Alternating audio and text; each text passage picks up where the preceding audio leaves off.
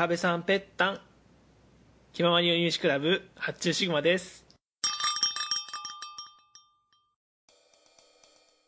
まあ、じゃあちょっと話を戻していきましてですね、まあ、ゆその VTuber 活動というのを始めて配信をしていきますということで、うん。まあ、まあそうだよ。単純な話、あの時も聞いたけどさ、うん。あの生配信してみてどうだったよっていうのを改めてちょっと感想を話しつつ、今後どう僕らの、こう、身の置き方とかを考えていくっていうところをね、こう、聞いてる皆さんに伝えるべきところじゃないかもしれないけど、僕らはそこら辺も全て切り売りしながら配信してったので、そうね。確かに、うん。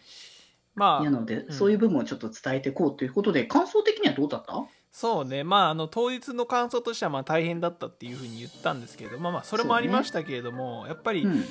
なんだろうな。緊張したしうん。あのやっぱりラジオの自分とちょっと違った感じでしたね。なんかうん。なんだろうな。何なんでしょうね。なんかなんか違うんだけど特に説明はできないというか。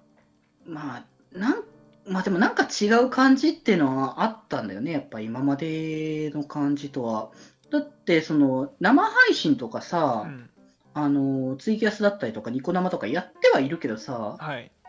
でもあれはなんか、なんだろうな、あれはもうちょっと違うかもしんないけど、でもなんか延長線感は若干、そうですね。なんか持ってた気はしたんだけど、いつも撮ってるのをあの今回はただあの生にしてるだけみたいな感じそうそうそうそう。っていうのがあったんだけど、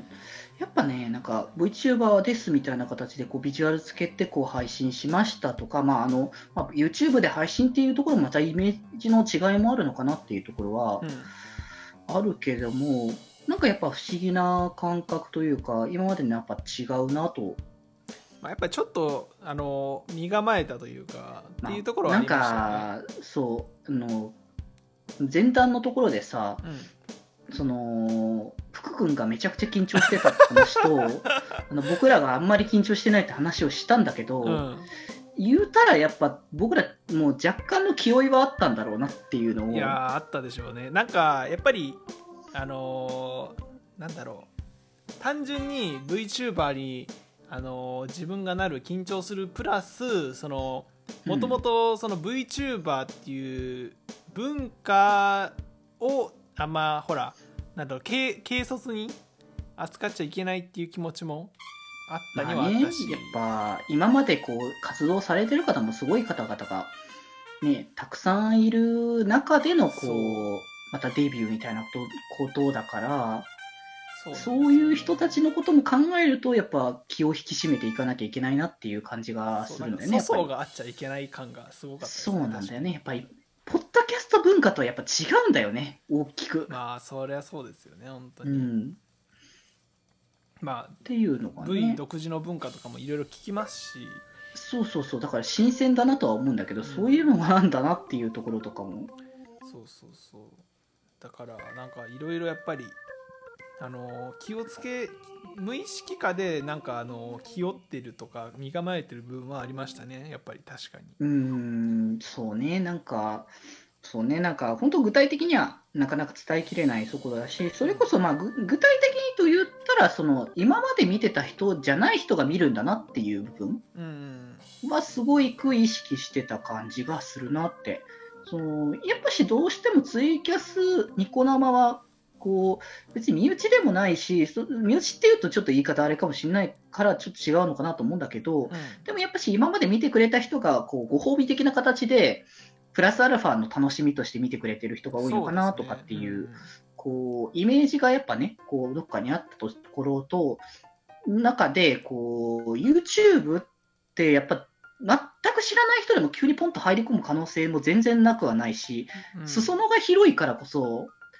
本そね。当にいろんな人が見に来る可能性があるっていうところが、市場規模が今大きいですからね本当に。そうそうそう、あるから、まあ、だから言うてしまえば、ね、コメントもらった人で今まで見たことない人もいたわけだったりとかするわけなので、そうね。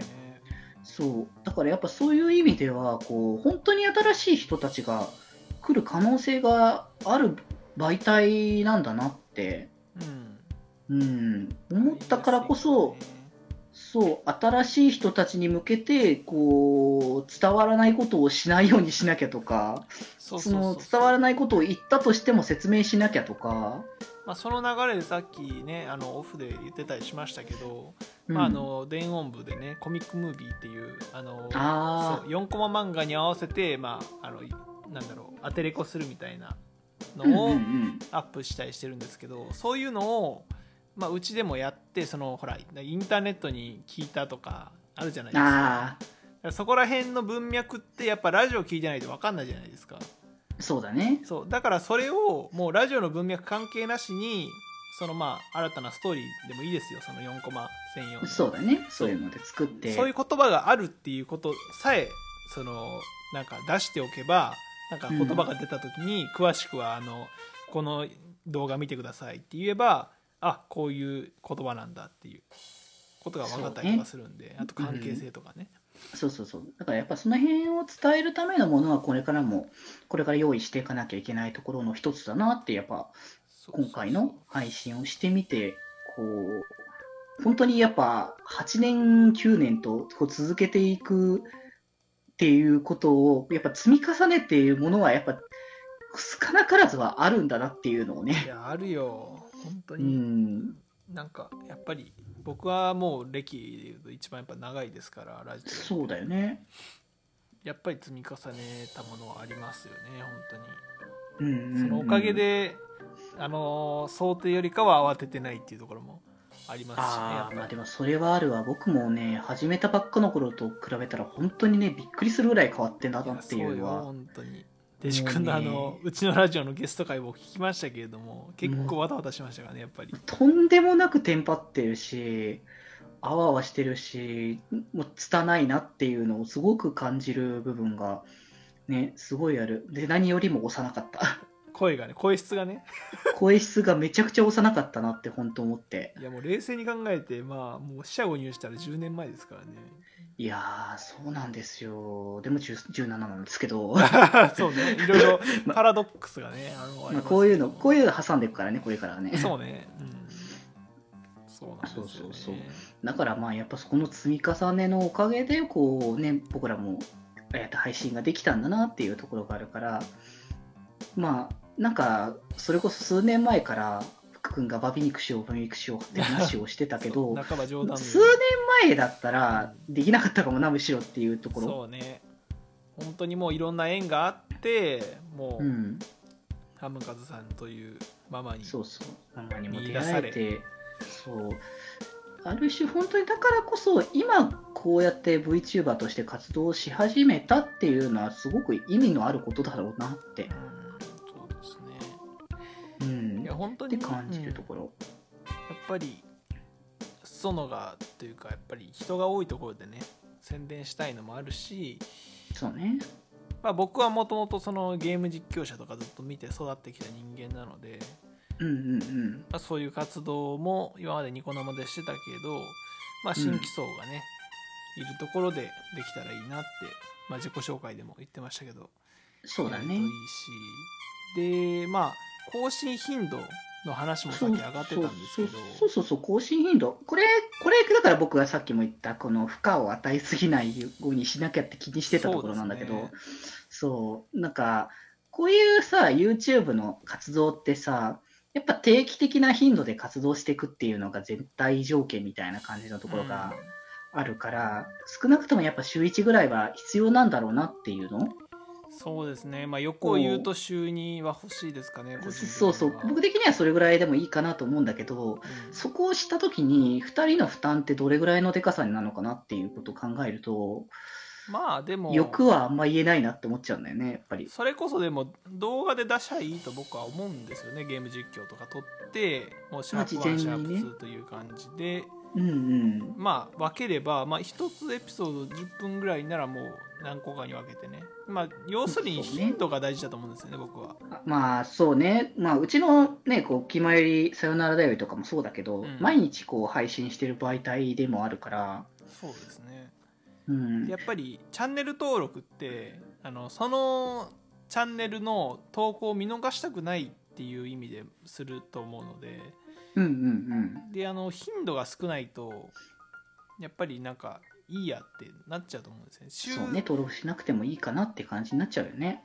そうそうそうなんかまあ、僕もいろいろね YouTube でその戦略的なところとかいっぱい見てるんであの、うんうん投稿は最低でも週3はしろっていうのが、まあ、僕のあの見てきた中でのあの登録者を増やすための,、うんうんうんあの秘訣だったりとかするんですけど、まあ、そそういう感じで週2ぐらいは欲しいかなっていうところはありますね。そうね、ちょっとそこに関してはね、ちょっとどうかなっていうところは、ちょっと僕は、ちょっとなんだろうな、言いづらい部分が本当にあるので、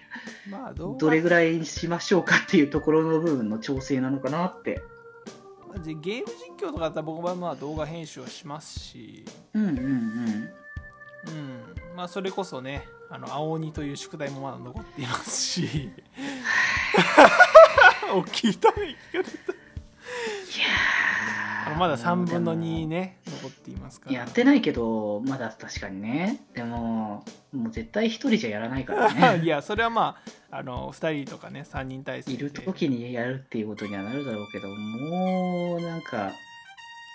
あの、あの時ね、もう体力だいぶ持ってかれたから、もう、もう気持ちなんか乗らないよね、しばらくは。そうですねまあベジ君のねまたそれも気が向いた。そこも負担ですからね言ったら。心的外傷 PTSD ですから本当に。まあまあまあまあ、そこのね、負荷のはまたちょっとね、そのまた他の負荷とはまた別のものだから、そうですちょっとね、それに比べたらまたちょっとあれかもしれないけど、うん。まあそれもねおいおい。やっぱり見たい人もいるとは思うのであの中途半端にそうねそういうのもねうん、まあ、やっていかなきゃいけないなってことはあるから、まあ、やるんでしょうとは思うけれども、それこそでまあもデジ君にもイブしてもらいたい気はするなイブね、イブってどんなゲームなんていうの全然分かってないからね、僕も結局ね。まああらすまあ、じをここで、うんまあ、ここでネタバレしても仕方がない気もするけどね、あんまりね。まあまあ、まあ、あらすじをちょっと言うと、あのーまあ、女の子、イブっていう女の子が、あのー両親と一緒に美術館に来たんですよね。うんうんで、。そしたら、なんか、とあることをきっかけに美術館の中が様変わりしてあれあれ、うん。お父さんもお母さんもいないぞってなってそこからその絵画とか美術的なあのなんか不思議な狂気の世界にあの飲み込まれていくっていうストーリーなんですよね。うんうんうん、でまああの他の登場キャラが2人ぐらいいるんですけど、まあ、そのね、うん。キャラとの絡みとかで結構ファンが増えてるっていう感じのゲームになってて、まあ、ストーリーがいいですね、っていうところで。そう青鬼とかってあんまりなんかストーリーないとは言わないけど。まあ、ないとは言わないよね。そうミカがねいろいろされたりしてますから。あまたね、そういうのもね。あるんですけどやっぱりイブはストーリーで人気が出てるんでなんか怖さというよりかは、その世界観を楽しめるゲームですね。なんかだから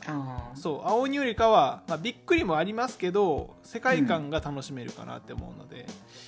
どっちの初見も見たいかなそういう意味では、まあ、どっちもまあまあまあ、ちょっとそれはまあ一つ検討かなっていう感じのところは。あんまり前向きにはなれないということですよねまあホラーゲーに関しては基本的には後ろ向きから始まるところだろうなってところだからね。